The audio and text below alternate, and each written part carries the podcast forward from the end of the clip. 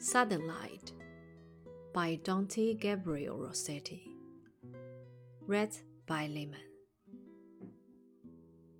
I have been here before, but when or how I cannot tell.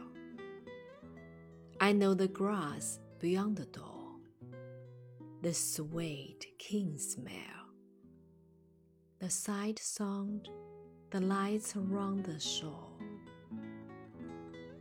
You have been mine before. How long ago, I may not know. But just when at that swallow's soar, your neck turned so, some veil did fall. I knew it all of yore. Had this been thus before?